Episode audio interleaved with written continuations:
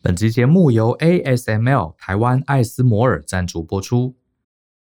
全球最大半导体设备商艾斯摩尔持续拓展业务，深耕台湾，并看好台湾半导体人才的实力，持续推动大规模的征才计划。今年目标是在台湾招募超过一千位顶尖国际化工程人才。艾斯摩尔是一间重视员工个人成长的外商企业，提供多元的职涯路径。让员工能主导自己的职涯发展，由主管来支持你的职涯选择，帮助你全球发展不受限。根据 PwC 二零二一年揭露的未来品牌指数 Future Brand Index，今年艾斯摩尔挤下了 Apple，要居全球第一最受尊崇的企业。除了完整的培训，还有升迁管道，艾斯摩尔也提供了优渥的薪资福利，像是担任客户支援工程师的硕士新鲜人。加上轮班津贴后，有机会上看年薪一百五十万。重视职涯发展，还有个人成长的大人的 Small Talk 粉丝们，你想加入艾斯摩尔这家创新又尊重员工的荷兰顶尖外商，发展自己的职涯蓝图吗？加入艾斯摩尔，透过微影创新，一起创造未来。欢迎到节目下方的说明栏查看更多详细资讯哦。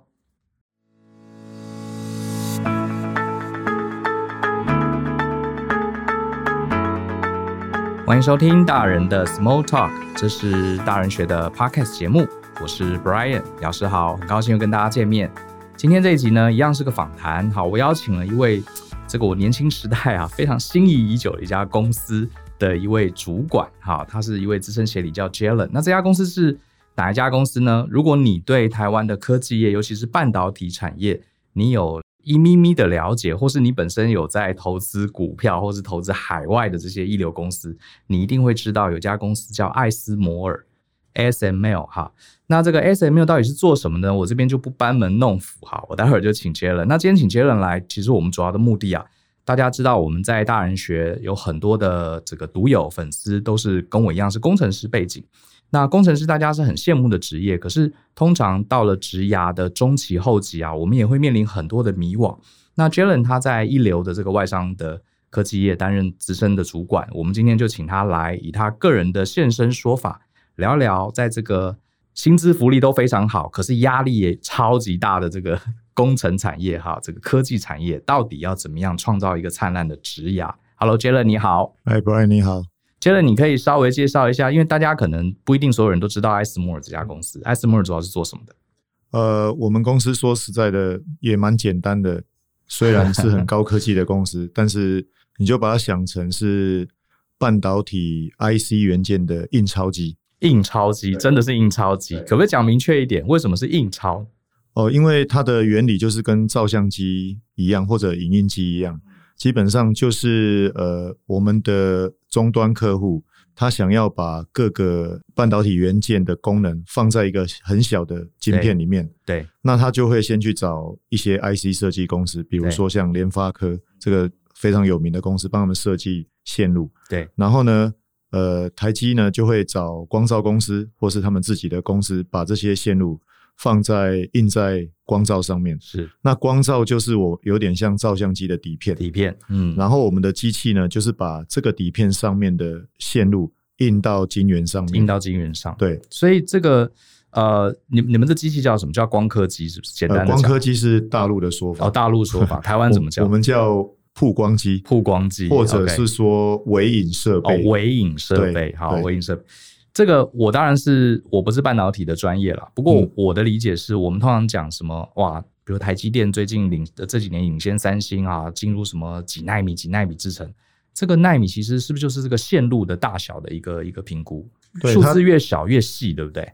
对，所以它其实就是一个简称啊。那通常它就是在做那个我们呃在半导体晶圆里面有一个很重要的。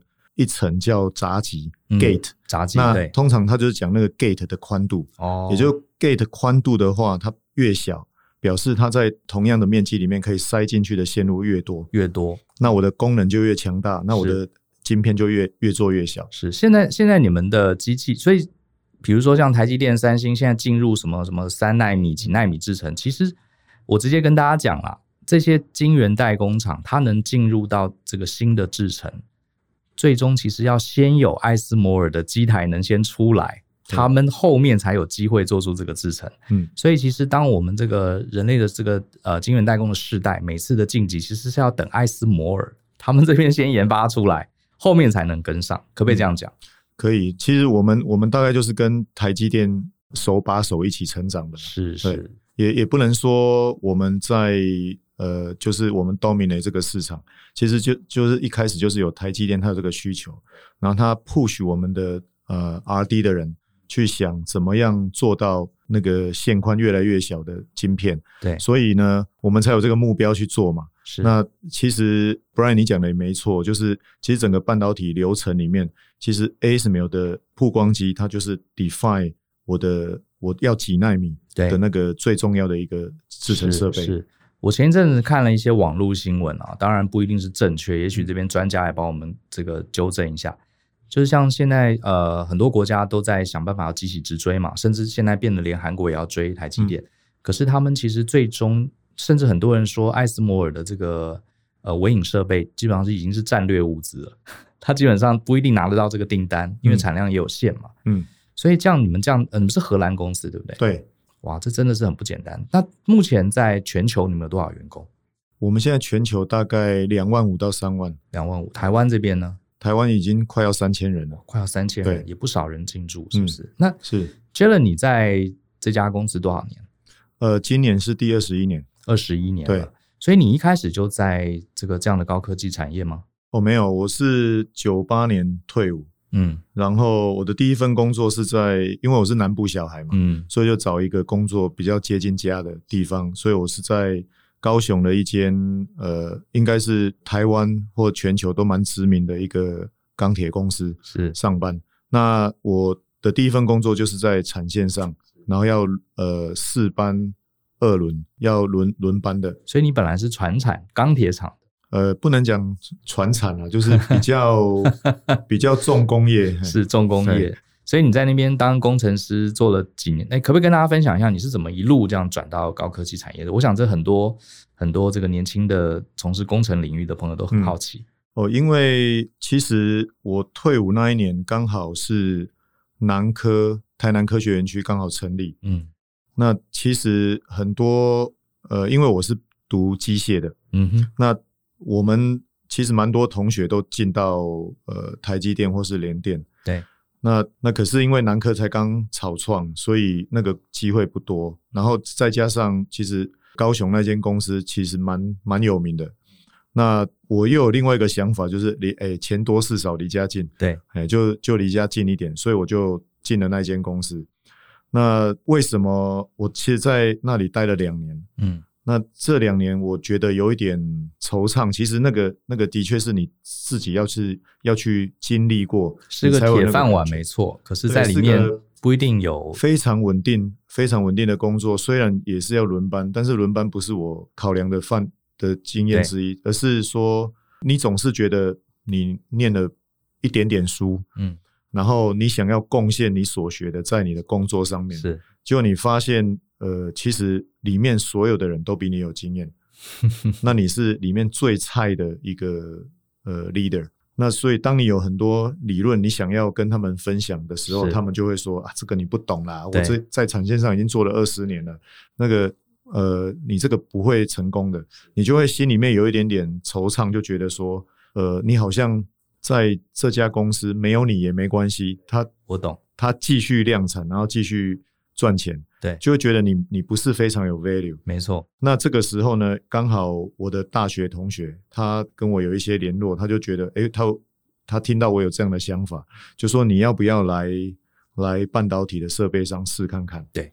然后他就跟我讲了一间公司叫汉明，汉明。对。那其实那时候 ASML 的设备，它的服务是让汉明代、哦、代理在台湾，是，它是 outsource 给汉明。对。那我其实也不知道半导体是什么，我就觉得汉敏这间公司听都没听过。对，那我记得我要提离职的时候，我的厂长接见我。应该在你的那家钢铁公司是很少人会提离职，对不对？应该不多，对对对，几乎没有啦。那 铁饭碗了。对，那厂长是非常大的哦，因为那一家公司的厂长大概他掌管的设备跟他的呃资源，大概比一间大型企业都还要多。那他就召见我，然后就他就问我说：“哎，你要去哪里？”对，我说：“报告厂长，我要去汉民。”他说：“你不是要去台积电啊？”他说：“报告厂长不是。”嗯，他说：“如果你今天要去台积电，我会祝福你。”对，汉民什么公司听都没听过 啊？你知不知道你离开以后你就回不来了？嗯，我心里面就想说。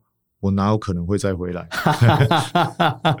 所以其实真的，大家想的都不一样。对，那我就我就这样就一脚踏进去 ASML 的曝光机，然后从两千年一直到现在。是，呃，其实 Jalen 刚刚分享，我我我可以懂你的感觉，嗯，因为我虽然领域跟你不一样，可是我也经历，我年轻时候也经历过这样的一个状况。我当时学校毕业，我念的是土木工程，嗯，然后我就进到这个一些工程公司去上班。当时我其实对建筑啊、对土木很有热情，可是我进去之后发现我是里面最菜的，而且比我大的人也大我十几岁。然后呢，我对于呃，我学，我想说，我读了很多书，学了很多国外的这些技术，我想要用在工作上。可是所有人都跟你说：“哎呀，你又没盖过几栋房子，你不要搞了啦。”而且他们有些时候，他并不是说他比你懂，而是他觉得你不要。搞花样，这东西我们这么多年来就是这样做的。你讲太多了，你就好好在那边待到退休。嗯，我大概感觉就跟 Jalen 那时候一样，就觉得，哎，那我有这里有没有我？好像没什么差别。那我就想说，我才二十几岁，难道我要在那边继续待四十年，就一一辈子在那边值班，然后上班下班？所以后来那时候我也开始想，哎，我是不是要做做一些不一样的事情？所以后来是你就进了汉民，那。可是后来这个艾斯莫尔在台湾也扩大了，所以就自己来直接做服务，是这样吗？对对，他在二零零三年，就是我加入汉民的第三年，嗯，ASML 决定把代理权收回来，让自己做。对，所以我并没有马上从汉民加入 ASML，对，中间还有半年的时间我是留在汉民的。OK，那一直到 ASML 打电话给我，然后刚好因缘机会、家庭的因素，我就。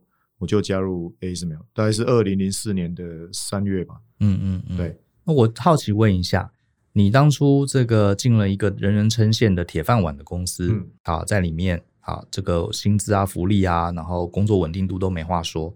可是你后来跑到一个当时很少人知道的公司，又从零开始，对不对？因为你说你没有接触过这种设备嘛。嗯。呃，那段时间你是怎么调试的？压力会很大吗？其实不会，嗯，就觉得还好。就不会很大，因为我觉得最大的不一样是说，因为我刚两千年到汉民的时候，刚好是 ASML 跟台积电要推出第一台十二十二英寸晶圆的曝光机，嗯，那时候是十二寸晶圆，对，那时候我们都在讲六寸、八寸，那时候的主力机台是六寸跟八寸，然后十二寸就是三百 millimeter 是两千年的第一台拍了的机台，对，在台积的六厂，在台南刚建制。那我刚好就是搭上那个十二寸的便车，对。然后进来的时候，我只知道我我要 service 的机台是原厂在荷兰，对。那我一进汉民的不到一个月，我就去荷兰受训了。哦。说真的，我长那么大，我第一次出国，第一次出国，我第一次出国就是去荷兰，就是去欧洲。是，那呃，那个那个给我的整个视野跟经人生经验，嗯，是非常大的一个冲击。是因为我我就有时候不自主的在想说，如果我继续待在原来那家公司，其实他们会跟我说，哎、欸，年轻人，你如果好好干了哈，那个十年之后，你可能有机会去俄罗斯。出差，因为我们其实钢铁厂全世界最重要的一个就在中国大陆，另外就是俄罗斯。俄罗斯对，那他们会非常有，他们常常会有机会派一些一些人出出国去观摩、去考察。那我就想说，哦，我等到那个时候，俄俄罗斯俄罗斯有很不错吗？所以我有的时候会想到。如果我还继续待在那家公司，跟我现在会有什么不一样？对，对，其实你刚刚问的问题，我是不是有什么不能够适应的？就不能适应的，就是觉得出去的时候发觉，哎、欸，以前学的英文不够用，不够用。对，因为你你出国就是马上你的每天上课中间，还有你你不管出去玩或是干嘛，就是讲英文。嗯，你会觉得。哎，我的英文本来觉得还不错，怎么这么烂？是，嘿，那后来就进阶到说，只要对方听得懂就好了。哦，啊，只要可以问问题，老师听得懂就好了。我去了荷兰，一去就是三个月，哇，这么久？对，然后回来隔天就开始值班，哇，就在 Fab 里面值班，就是拿手机进去 Fab。啊，我们一开始那十二寸的曝光机啊，其实大概每一个小时大概会荡一次吧。嗯，所以一开始嘛，对，一开始，所以你就是它荡掉，你赶快 recover，然后再让 wafer 再跑放进去，然后再等它下一次荡。嗯，那个那个 那个时候的心态就是觉得公司已经派我出国去受训了，对，所以我回来。我就是比人家，因为不是每个人都去的，没错，所以我就是应该比人家厉害，对，所以大家会看着我，哎、欸，你受过训，而且你去原厂，所以我就是要会修。那我如果不会的，我就是要想办法把它弄会。对，哇，这个跟前一份这个铁饭碗工作是完全不一样的，不一样，对不对？嗯，第一个，他这个其实我我也蛮想透过 Jalen 这个这段经历跟大家分享一下。我自己以前第一份工作也是哈，你就觉得说，哎，在那个产业，好像我都要等到三四十岁才能接触客户，才能真正出头，才能独当一面。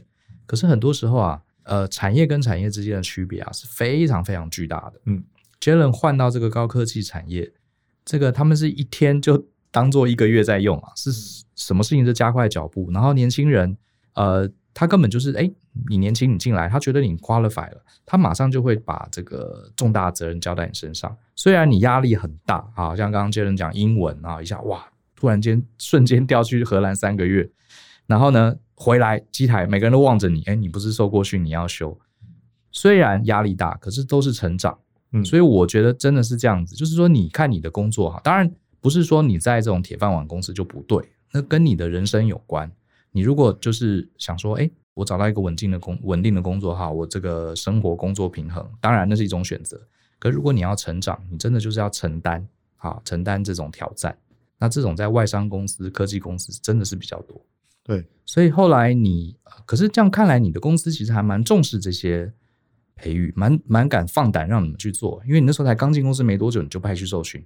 对，其实这这也是一般我觉得外商公司跟本土企业比较不一样的地方。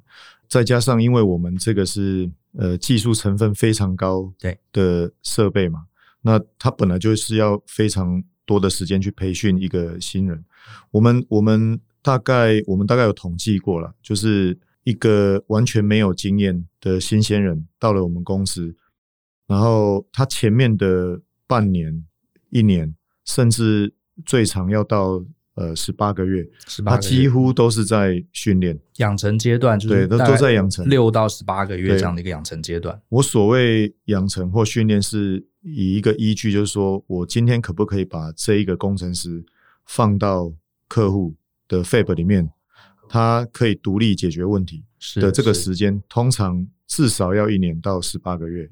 那 Before 这个都是他在训练养成，他一定可能会有比较资深的工程师带着他一起进去，我们叫 on job training，或者我们可能会送他到原厂去学一些更呃有更 advanced 的技术，呃，一直到他可以真正独立在 Fab 里面解决问题，通常都要十二到十八个月。嗯嗯，那我们我们有统计过说，其实这这十八个月对 ASML 来讲，其实。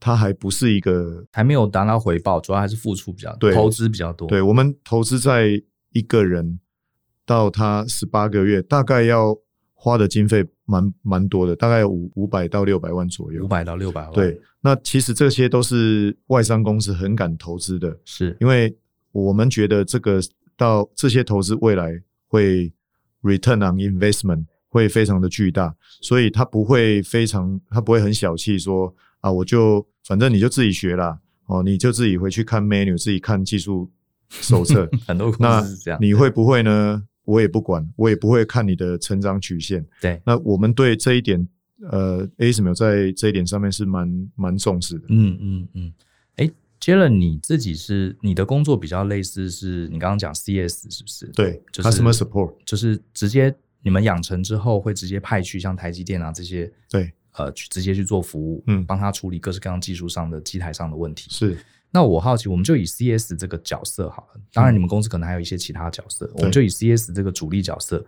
你说大概要一年到十八个月培训一个工程师，大概比如说我今天是一个菜鸟，嗯，好，我进到这个 ASML，你们会怎么培训我？就是这一段大概公司会做哪些事情？我们的培训的 timeline 大概是说。很简单的理论基础，其实都可以在电脑上面完成。所以你刚进公司的前一个月到两个月，你会有非常多线上的课程你要去完成。是，那这些线上的课程呢，通常也不会花工程师非常多的时间啊。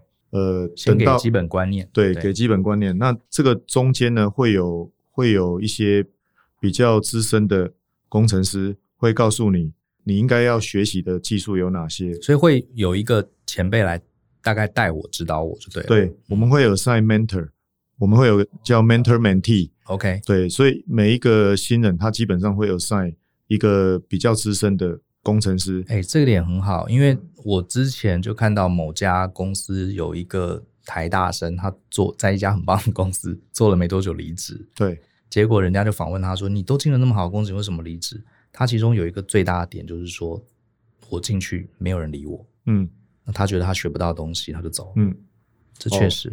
呃、哦，其实坦白讲啊，因为我们我们的工作压力也其实也蛮大的，对。那虽然我们有这些 mentor mentee 的。的 assignment，那也会偶尔会像 Brian 你刚刚讲的，就是这些资深的学长或是学姐，其实他也没有空对去理这些新人。但是我们通常就是希望他们是一对一个 pair，那呃至少让这些新人他有问题的时候，他可以有人可以去问，知道去找谁嘛，对，对不对？他还是要积极主动，对不对？不能等着人家来照顾他，或者他也可以问他自己的直接主管。嗯，我们有这个 mentor mentee。assign 之后呢，其实每一个新人，他的不不止新人，每一个工程师，我们有一套系统叫 Skill Matrix，嗯，Tool，就是在 measure 他技术 technical 的 skills，是它的成长长什么样子。好像好像玩那个养线上线上游戏要养成这个技能点，呃、欸，你可以这样想啊，但是其实没没有那么活泼跟生动。对，呃，我们会把所有工程师你应该要会的 skill。Technical skill 列在里面，我很久没有看那个 matrix 里面有多少项了。我之前看到的大概大概有七百项到八百项，嗯，你这是你一个工程师，你必须要会的 skill，掌握的。然后他就会每个月去 measure 你的成长。然后当然一开始除了在电脑上面的必须课程之外，我们会把工程送到训练中心。哦，还有训，你们还有训练中心？我们训练中心，呃，目前在台湾就有两个，是一个在林口，另外一个在台南。是，那这些都是比较基本的训练，嗯，就是呃，我们叫 Level One 的 training。那你会到训练中心去上课。那等到你呃基本的训练完成之后，你就会回到你的原单位，然后一样就是 mentor 带着你 on job training，在工作上的学习。然后呢，你的主管就会再帮你排下一个 level 的 training。那下一个 level 的 training 就可能不是在台湾的训练中心。对，呃，像我现在服务的 EUV 的机台，对，他现在训练中心就会到荷兰，嗯，或是到美国的圣地亚哥。哇，OK。呃，如果你要学的是呃镭射的话，就是我们的呃。二氧化碳的镭射，那个的原厂在德国，在德国，所以你有可能，我我们常以前就常在笑说，其实我们的新人啊，他的训练计划其实就是环游世界的计划，真的诶，他基本上，呃，你就是要到荷兰，然后到德国，然后再飞到美国，再到台湾，是，就是你基本上已经绕了地球一圈了，真的，啊、嗯，那这些训练都是很基本的，你你会了之后，再来就是你在工作上怎么去。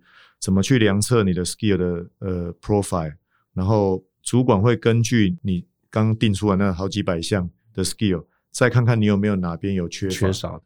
那如果一般我们希望工程师都是 generalist，就是全才，对，他在 Fab 里面他可以处理大大小小的事情。等到大概两两年三年之后，我们会 assign 他一个专门的一个 module 的 competency，OK，、他会继续去钻研那一个 module 的。专门的技能是那那个时候会再订定另外的培训新的计划，专才的计划。而前面两年都是一般的，对，都是一般的。哇、wow，所以我大概可以理解为什么你们呃，平均每一位新人一路上来知道要投资五到六百万，光是这个机票钱、住宿，然后这些就不得了，更不要提主管还要下去，好，可能还有 mentor 去带着他。是 OK，哇，这个确实，因为我我很多朋友也都在外商嘛，嗯。呃，你们这个算超级完整的，这个即使以外商的标外商的标准，对我刚刚讲的那个一年到两年都是技术上的环游世界，那都是你为了修机，你为了 maintain 这个机台，你会的。对，那其实刚新人前面一年，我们还有呃，我们的人资单位还会有固定的 soft skill 的 training。对，那 soft skill 就是基本上每一个工程师他必学的两个，一定是所谓的 seven habit，就是你在呃职场上你必须养成好的七个习惯，那是从一本书过来的。对。然后第二个就是 effective communication，那这个 effective communication 就是让你知道你在工作上你怎么跟你的同事，你怎么跟荷兰。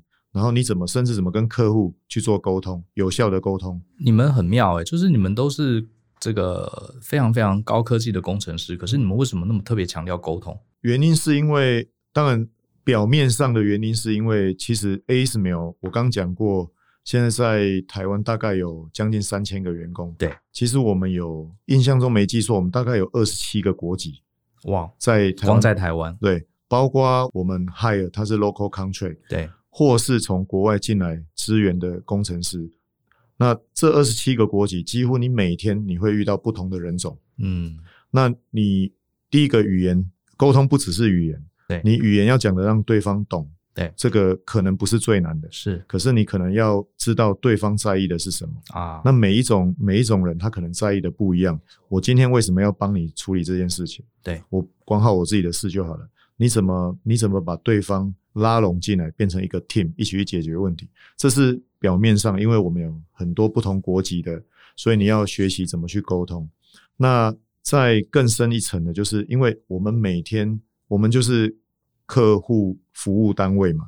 你可以想象，所有的客服人员基本上都要了解什么叫做沟通。因为你刚刚讲，你们的培训完之后。就是要去客户那边独当一面，所以都要去面对客户的问题。对，所以如果我们没有教他一些很基本的沟通技巧，他只是就是很生硬的回答我今天这个 error error code 是什么，我要我今天要做什么。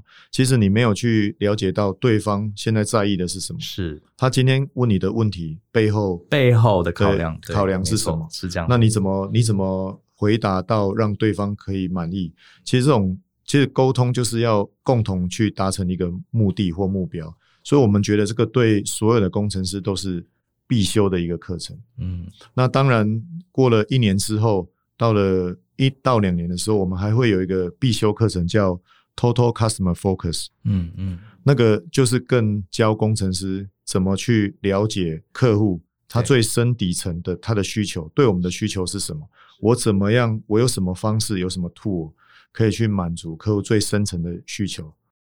诶，那 Jalen，你刚刚聊到的都是你们工程师一进来一路有非常非常多严谨的训练。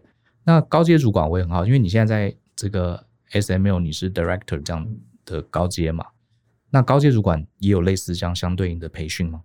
呃，是有的。我我自己本人呢，刚好有一个机会是在二零一五年的时候，那个时候我刚好我一三年到一五年到荷兰外派。工作，那在我外派要结束的时候，呃，公司刚好提名我去参加一个很特别的领导者的培训的计划。那个那个计划维持大概一年半。哦，这么长？对，嗯、一年半。那他是从我们所有各个不同的事业群挑出大概二十五个还是不到三十位的 talent，talent 翻译叫什么？人才。哦，人才。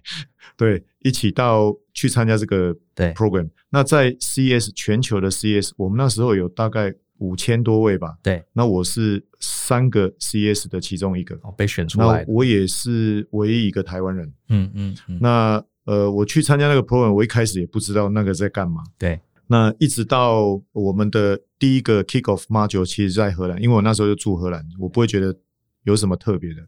那我们的。Kick off module 之后，我们的 module one，他们就告诉我们说：“哎、欸，呃，我们的 module one 呢，我们要到瑞士的 IMD 去。”嗯，那我就想说，IMD 是什么？哎、欸，我就 Google 打 IMD。哦，那时候你还不知道，我还不知道。哎、欸，然后我才知道原来是洛桑管理学院，鼎鼎大名的洛桑管理学院。然后我就说：“哦，原来我们公司花了那么多钱，找了洛桑管理学院来合作这个 program。”我就搭飞机到了瑞士嘛。先到日内瓦，对，然后再从日内瓦搭火车到洛桑。洛桑，嗯，哎，啊，洛桑其实在它在日内瓦湖的旁边，对，景色非常的漂亮。到的晚上就先住饭店，那个饭店就在湖边的一个古堡。是，那呃，从古堡就可以走到那个 IMD 了。那其实不是个学校，它是一个类似法人机构的一个学院。我进去的时候，我真的内心里面有一股莫名的骄傲感，就是说我当初真的选对公司了。是，哎，我我没有想到我们公司愿意投资在这些主管上面，会花这么大的心力跟金钱。因为你你一进去那个场面，你就整个被震撼住，因为里面是各个不同国籍人，你甚至不知道那些人在念什么。然后你你到了那边以后，你跟着各个不同部门被选出来的精英，你突然觉得一开始矮人一截，就是说哇，他们怎么那么会问问题？怎么有那么多这么这么高策略？哎，都是在问策略的问题啊！我我就是一个从工的工程师干上来的。然后每天就是只知道修机怎么解决问题啊，他们讲的这些策略我都没想过。对，那个时候你就开始有一个很大的冲击，嗯，然后会觉得第一个当然就是非常荣幸可以参加这样的 program，然后从那那一年半之后，那一年半中间跟着不同的人在学习，但我不是一年半都在 IMD 啦，我们呃这一年半有三次都要回到洛桑管理学院，为期一个礼拜。然后在那边就是会有一些研讨会，跟着我们的同样的学员一起讨论某些策略性的问题。嗯，那那一年半真的，我觉得公司的投资非常的大，啊，对我来讲是非常非常骄傲的一段经验。是哎，我猜你在 IMD 那边受到的冲击，就是公司可能要给你的，因为你、啊、你晋升到这个领导阶层，嗯，那他也知道你在这个。呃，工程师的生涯是非常优秀的，嗯，所以他也一路带着你上来领导这整个公司。对，这真的是很有意思的一段经验。我们刚刚在跟 Jalen 聊天的时候，Jalen 还跟我提到，他们公司很重视他们员工的这个职涯发展。嗯，这点我倒是觉得是不常见的。为什么呢？因为站在公司的角度，你去辅导员工的职涯发展，万一这个员工说：“哎，我发现我的职涯发展不是在艾斯摩尔，我跑掉了。”那这样不是很麻烦？所以你们公司就真的会很 care 员工的这个生涯。像我们刚刚一开头也有讲，这个我们自己大人学有一个课程，就是在谈工程师的职涯发展。因为很多工程师他三十岁之前，他进到一家好公司，他做了一个很优秀的工程师，很好，很满意。可是三十岁之后，他会面临很多的分歧。嗯，有些人可能往顾问走，有些人往客户服务走，有些人可能要当管理职。那有些人不愿意，他还是继续想当工程师。像你们针对你们的员工职涯发展，你们会给一些什么样的帮助？Brian 问的这个问题很好。其实我这二十年来在 ASML，其实我也看了非常多工程师。那我可以讲说，每一个工程师他对他自己的未来的规划都不一样。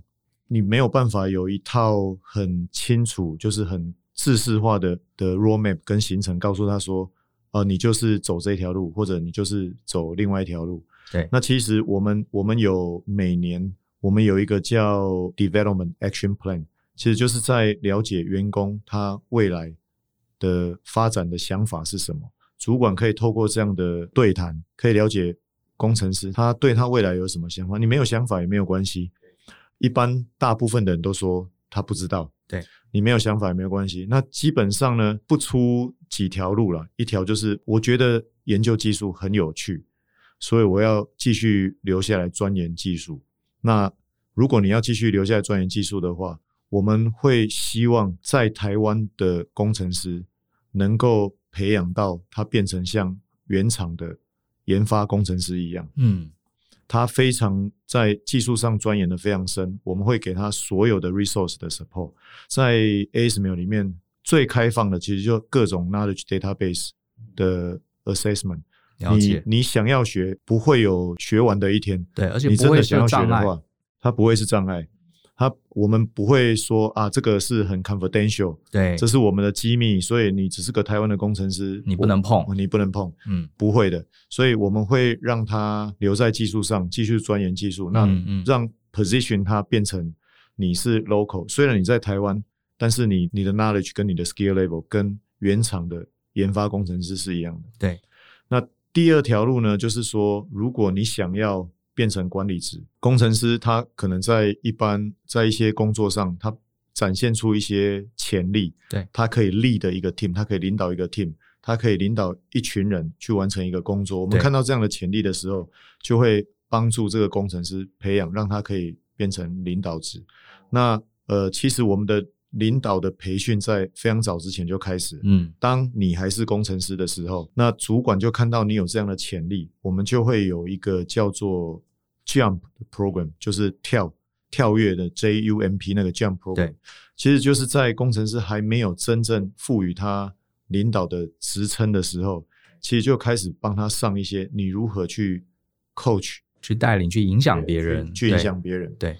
那等到他被 promote 变成主管了之后，我们有一系列的领导统御的课程，帮助这些工程师变成主管之后，怎么更进阶的去学习，在日常生活中你有哪些技巧，你有哪些帮助，是可以来让你变成一个更好的 leader。嗯，那当然，等到你更变成更 senior 的 leader 之后，公司会希望你往 business 方向去走，你就不是只是在领导人，你还有 business sense。你怎么跟不同的部门、不同的事业群合作？嗯，那他就会在 business leadership 这一块更高一个 level 再加强。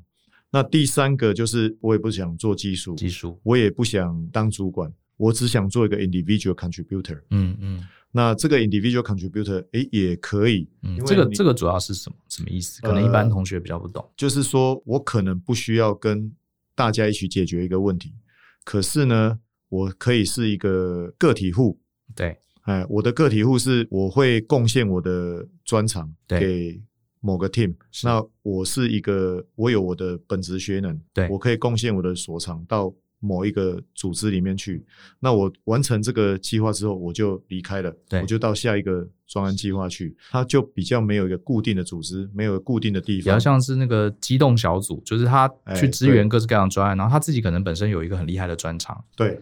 然后他像这样的这个工程师，他可能觉得，哎，我对当主管啊没什么兴趣。对。然后我也没有要成为技术大神，可是因为我毕竟还是有一个能力嘛，嗯，我就到处去做专案支援大家。对。哦，还有这种，哎，这个很妙，哎，还是有这种。那我们通常就会希望这样的人呢，至少他有具备一些专案规划的能力。哦，是。他可以知道我在这个专案里面我扮演的角色是什么。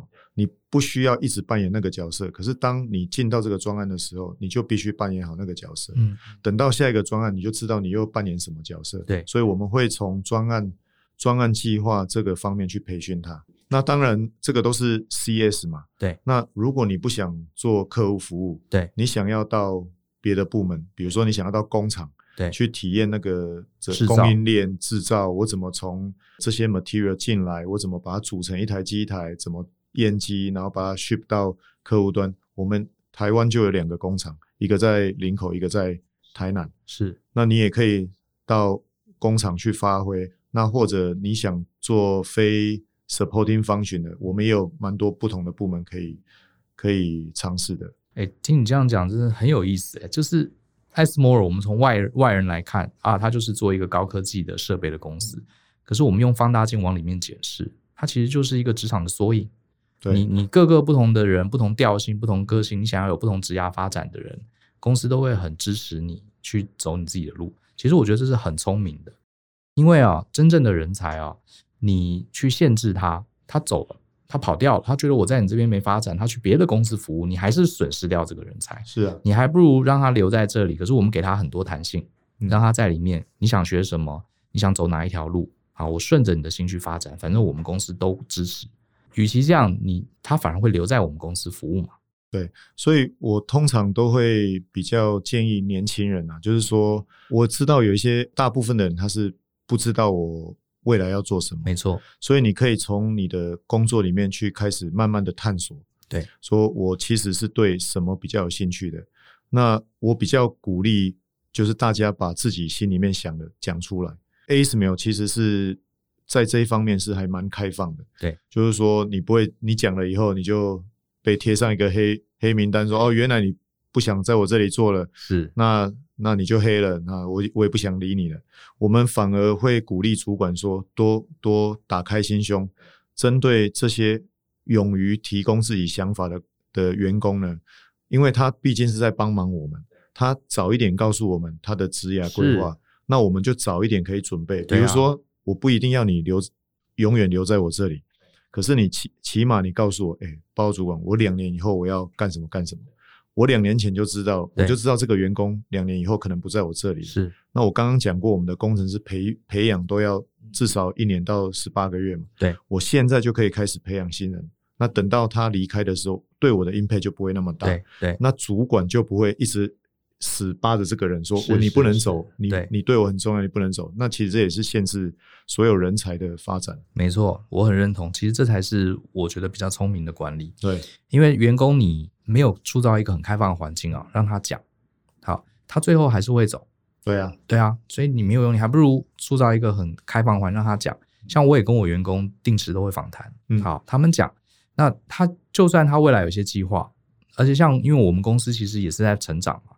说不定我未来成长的方向可以去符合你的计划，嗯，比方说，我有个员工哦，他自己想要当讲师，那他现在不是讲师，可他说他将来想当讲师，哎，那我现在就培育你当讲，因为我们本来刚好也劝讲师啊，嗯，嗯，对不对？所以你虽然说讲的好像说他对他现在的位置没有想要做一辈子，可是我很高兴他告诉我想当讲师，对，因为我反正公司的发展跟员工的发展其实是可以找到交集的机会嘛，嗯，可重点就是要讲，是，哎，我觉得真的蛮有意思的，我我因为比较少。针对一家这个外商这么深入的去了解哈，所以其实今天听到蛮多的。所以就算你现在不知道你未来的发展在哪里，你只要认同这样的文化，在艾斯摩尔其实你有很多发展的机会。是。好，那时间差不多，最后我想说，呃，因为 Jalen 呢，对很多年轻的听众来说，他也是我们科技业的一个前辈嘛。站在这个职涯发展的角度，呃，你觉得大家在选择公司，大家在选择自己的职涯，你会不会给有没有什么建议可以给大家？我的建议是说，当然选择产业哈是没有一定对或错了。那我当初会选择半导体，是因为我觉得哦，这个半导体是非常对人类未来发展非常重要，迈向更文明的世界是一个很重要的一个产业。对，所以我才会当初有这样的想法，说想要加入半导体，感觉上自己好像有贡献到人类科技进步。每一年出一支 iPhone，我就觉得，哎、欸，这个有我的份，啊、有有我的贡献。哎，那未来的电动车车用晶片越来越多，你会觉得，哦，原来就是我们默默的像，嗯，一点一滴在做一点做一点，造成现在人类的更往更高科技、跟数位化生活去前进。那这是产业部分。那在工作上呢，我会比较建议说，因为以 ASML 来讲。很多人都会觉得说，它就是一个设备商。嗯，我也知道很多人都会去看 PTT。对，那里面的内容大部分就是一些前辈、设备商的前辈在讲说啊，这个就是值班啊，被台积电压榨了，然后进去就是每天都没看到太阳，你进去是晚上，然后你出来也是晚上，你等于在 Fab 一整天。当然有一些这些东西。我不能讲他们讲的是错的，对。但是如果你你只在意说你的你每天的生活是什么，可是你不在意说你这个工作可以带给你什么，嗯，比如说我刚刚讲过，ASML 是一个非常开放的学习环境，只要你肯学，你永远没有学完的一天，对。而且是推动人类往数位生活前进的。的很重要的的一家设备上，你怎么在你的工作里面学到别人学不到的？嗯，然后这个变成你自己的资产。对，然后呢，你之后要怎么去运用无所谓，你只要比同才，你每天都比人家多做一点点。对，不要觉得这个是被占便宜，而是当别人都觉得我把事情做完了就好了，可是你的你的使命是要把事情做好。对。然后善用你所有手上的资源，然后让你自己更与众不同。那之后呢，你的路就会很宽广。是你你想要往哪里走，其实大家都看得到你的潜力，而你不会把你当做是跟一般人一样。嗯，如果真的虚长几岁，可以给一些建议的话，这个会是我给大家的一些小小的建议。非常中肯，我觉得第一步啦，哈，还是要知道自己要什么。当然。找一个稳定的工作，朝九晚五一辈子，这也是一种幸福。好，我们不能排除这样的呃愿望。可是，如果你自己觉得你是一个积极的人，工作对你来说不只是为五斗米折腰，你想要自己成长，那你就应该慎选这种对于学习很努力投入、有很多资源，然后也很开放性的公司，对你一定会很有帮助。呃，好，那最后呢，呃，这段时间刚好也是这个企业抢人的时段，好像我知道，呃，以台积为首，很多晶圆半导体啊这些相关产业现在都在人才大战。那这个 SML，你们近期有，比如说我很想进你们的公司，有可以透过什么样的管道，或者你们最近有什么样的 program 在招募人才？呃，其实我们现在是多管齐下。那我们因为现在人才市场非常竞争，所以我们除了一般透过人力银行的管道，我们从疫情前就是到各个校园去巡回。对，呃，因为一般的大学生，我觉得对 ASML 这家公司不是那么的了解，嗯哼，或者甚至对半导体也不是那么了解，所以我们有到。校园巡回征才的的活动，那我们当然也会跟跟一些比较主要的大学办一些就业博览会。另外的话，就是我们现在也在深入各个县市的就业服务站，嗯，去开始 share 我们的一些征才的资讯。对，希望可以找不只是找毕业生，也可以找有没有一些民众，他是想要二度就业，可他可能以前因为什么原因，他现在正在。呃，寻找其他工作机会，哦，所以你们也欢迎。对，我们甚至也跟国防部的退辅会是有有牵线，希望说有一些不错的官兵弟兄，他们之前是在比如说做飞机啊或武器维修的，是是，其实跟我们的本业没有差很多，都是要照着操作手册，对，呃，维修跟呃维护的嘛，所以都欢迎。对，我们也都欢迎。嗯，反正你们很愿意去从零开始去培训嘛，对。对，那当然，因为这是一间外商公司，所以它有很多不同国籍的人员，他在沟通上主要都是用英文。嗯，那我们，所以我们公司会对英文这一点也非常的要求跟强调。是，那不是说英文一定得非常好，对，但是我会建议说，你一定要敢说。对，你要敢说的话，你的英文进步都会非常快。嗯。那对于科系背景这些，你们有没有比较优先找什么样？还是说都有各各个科系人都有机会？基本上是都有，都有，但是现在百分之八十到九十都是找理工相关理工科背景的比较多。对，嗯，那大家不妨参考一下。如果你最近有求职转职计划，艾斯摩尔是一家非常顶尖的公司，值得你参考。好，那我们今天呃非常高兴，也难得机会啊，了解这个全球非常顶尖的半导体设备一流的公司的主管来到我们现场。那希望大家喜欢这集的节目，也希望呢大家继续支持我们大人学，相信思考，勇于改变。我们下周见，拜拜。